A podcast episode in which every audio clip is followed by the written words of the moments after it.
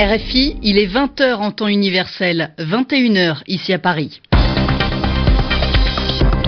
Jeanne Bartoli.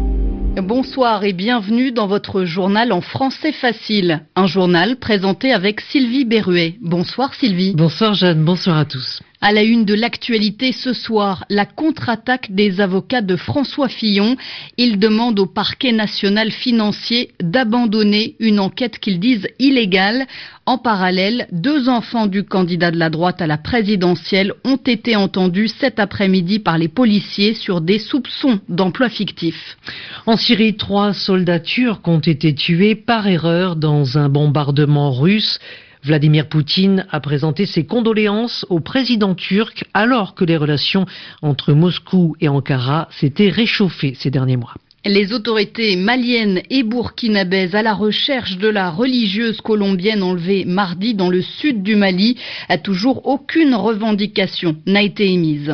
Enfin, pas de finale de la Copa del Rey pour Luis Suarez. L'attaquant vedette du FC Barcelone a été suspendu euh, pour deux matchs après son expulsion mardi en demi-finale. Les journaux en français facile. Les avocats de François Fillon attaquent, contre-attaquent ce soir. Ils dénoncent l'enquête illégale qui vise leurs clients. Lors d'une conférence de presse, les avocats du candidat de la droite ont annoncé avoir demandé au parquet national financier d'abandonner l'enquête. Pour eux, cette instance ne peut pas juger François Fillon pour l'infraction de détournement de fonds publics. Ils estiment donc que l'enquête est illégale, Simon Rosé. C'est une enquête illégale fondée sur du sable et du vent. Le ton est donné, la stratégie est claire. Les avocats du couple Fillon contre-attaquent sur le plan juridique. Ils estiment en effet que le PNF, le parquet national financier, est illégitime pour mener les enquêtes sur l'emploi présumé fictif de Pénélope Fillon en tant qu'assistante parlementaire de son mari. Le débat est technique, il repose sur un argument, la séparation des pouvoirs.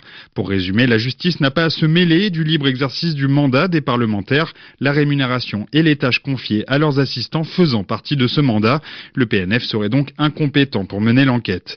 Il se trouve que celui-ci a déjà répondu aux deux avocats par la voie d'un communiqué diffusé lundi soir, dans lequel il rejette sans surprise ses arguments et indique, je cite, qu'une décision sur l'orientation de la procédure sera prise lorsque les investigations seront terminées.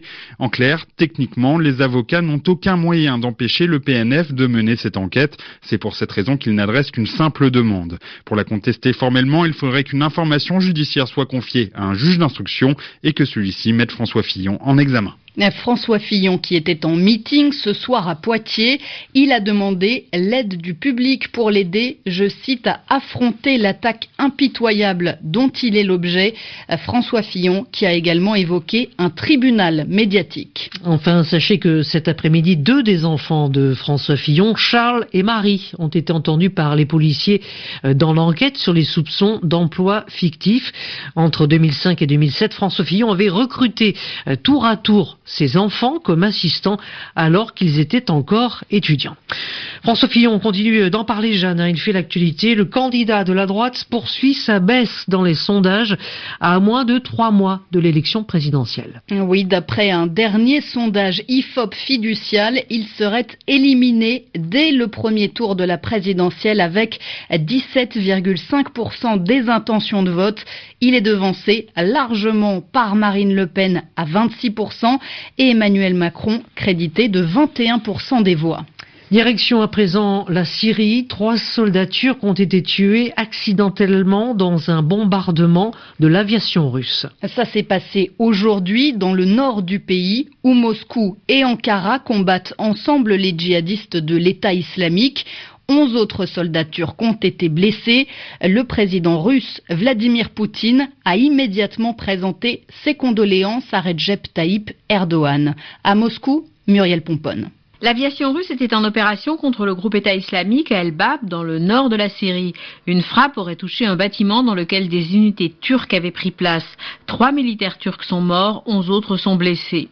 Vladimir Poutine a téléphoné à son homologue turc Recep Tayyip Erdogan pour lui présenter ses condoléances à la suite de cet incident tragique. Le chef d'état-major russe, Valery Gerasimov, a également eu une conversation avec le chef d'état-major turc et les deux officiers sont convenus d'améliorer le mécanisme d'échange d'informations et de coopération militaire. Depuis que les deux pays se sont réconciliés l'été dernier, ils ne cessent de se rapprocher et d'améliorer leur coopération militaire en Syrie. Après le lancement par la Turquie de l'opération Bouclier de l'Euphrate dans le nord de la Syrie en août dernier, la Russie s'est rapprochée d'Ankara jusqu'à un accord trilatéral impliquant également l'Iran en décembre dernier après la reprise d'Alep par les forces syriennes et russes. Lors de la rencontre d'Astana il y a une quinzaine de jours, les trois pays se sont engagés à intensifier la lutte contre les groupes terroristes. Un engagement que Vladimir Poutine et Recep Tayyip Erdogan ont réaffirmé lors de leur conversation téléphonique de ce jour. Une rencontre au plus haut niveau entre les deux chefs d'État est prévue en mars. Muriel Pomponne, Moscou, RFI. Sans transition, cette nouvelle attaque en Israël. Six personnes ont été blessées au couteau aujourd'hui sur un marché de Tel Aviv. Un jeune Palestinien de 19 ans a été arrêté par les autorités qui parlent d'actes terroristes.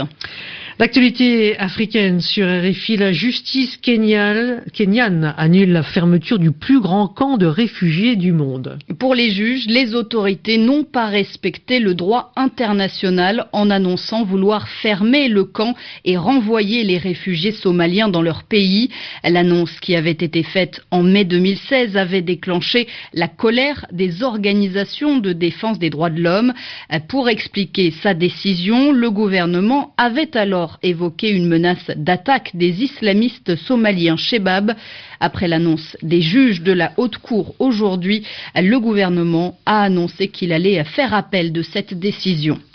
Au Mali, les recherches se poursuivent pour tenter de retrouver la religieuse colombienne enlevée mardi par des hommes armés. Les recherches sont menées au Mali, mais aussi au Burkina Faso voisin.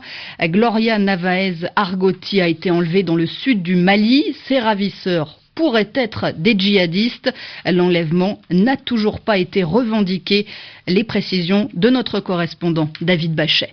Toujours pas de revendication, toujours pas de piste privilégiée. Les ravisseurs de la religieuse colombienne enlevée à Karangasso demeurent introuvables. Les recherches se poursuivent sans relâche dans la zone. Les autorités maliennes ont demandé aux chefs traditionnels et aux habitants de les aider et de leur communiquer toute indication susceptible de faire avancer l'enquête.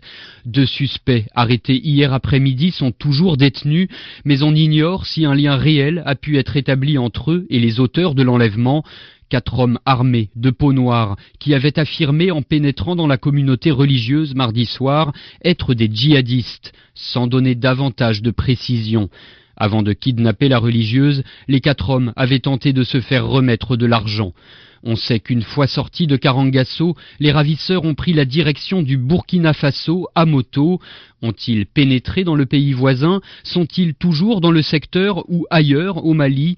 Le quadrillage de la zone se poursuit, pour le moment sans résultat. David Bachy. Donald Trump tend la main au Premier ministre canadien. Justin Trudeau sera reçu à la Maison-Blanche lundi prochain. Dans un communiqué, la Maison-Blanche affirme que les deux chefs d'État que tout oppose politiquement sont, je cite, impatients d'avoir une conversation constructive sur le renforcement de leurs relations. Et avant de terminer ce journal, les sports, Jeanne, avec cette demande de l'UEFA, l'instance du football européen. La Fédération internationale de football avait décidé d'élargir le nombre de pays participant à la Coupe du Monde de 32 à 48 pays. Eh bien, l'UEFA a réclamé aujourd'hui plus de place pour des pays européens. Explication de Mathieu Béjart. Alexander Seferin ne reviendra pas sur la décision prise il y a un mois, mais le président de l'UEFA pose ses conditions. Il réclame l'attribution de 16 places aux équipes européennes sans qu'elles ne s'affrontent lors de la première phase, un compromis que devrait apprécier Karl-Heinz Rummenigge. Le président de l'Association européenne des clubs conteste régulièrement cette décision. Il dénonce une manœuvre prise dans l'urgence, dont la nature serait plus politique que sportive. La demande pourrait aussi convaincre Gianni Infantino. Le président de la FIFA n'a toujours pas les places allouées à chaque confédération. Alors l'Afrique et l'Asie doubleront-ils leur quota de places? L'Europe passera-t-elle de 13 à 16 équipes? La FIFA devrait prendre sa décision en mai lors du prochain congrès à Manama. Et un mot du FC Barcelone avant de nous quitter. Le club catalan jouera la finale de la Copa del Rey sans son attaquant vedette Luis Suarez. Il a été suspendu pour deux rencontres après son expulsion mardi. 21h10 dans les studios d'RFI. Votre journal en français facile est à retrouver sur notre site savoir.rfi.fr.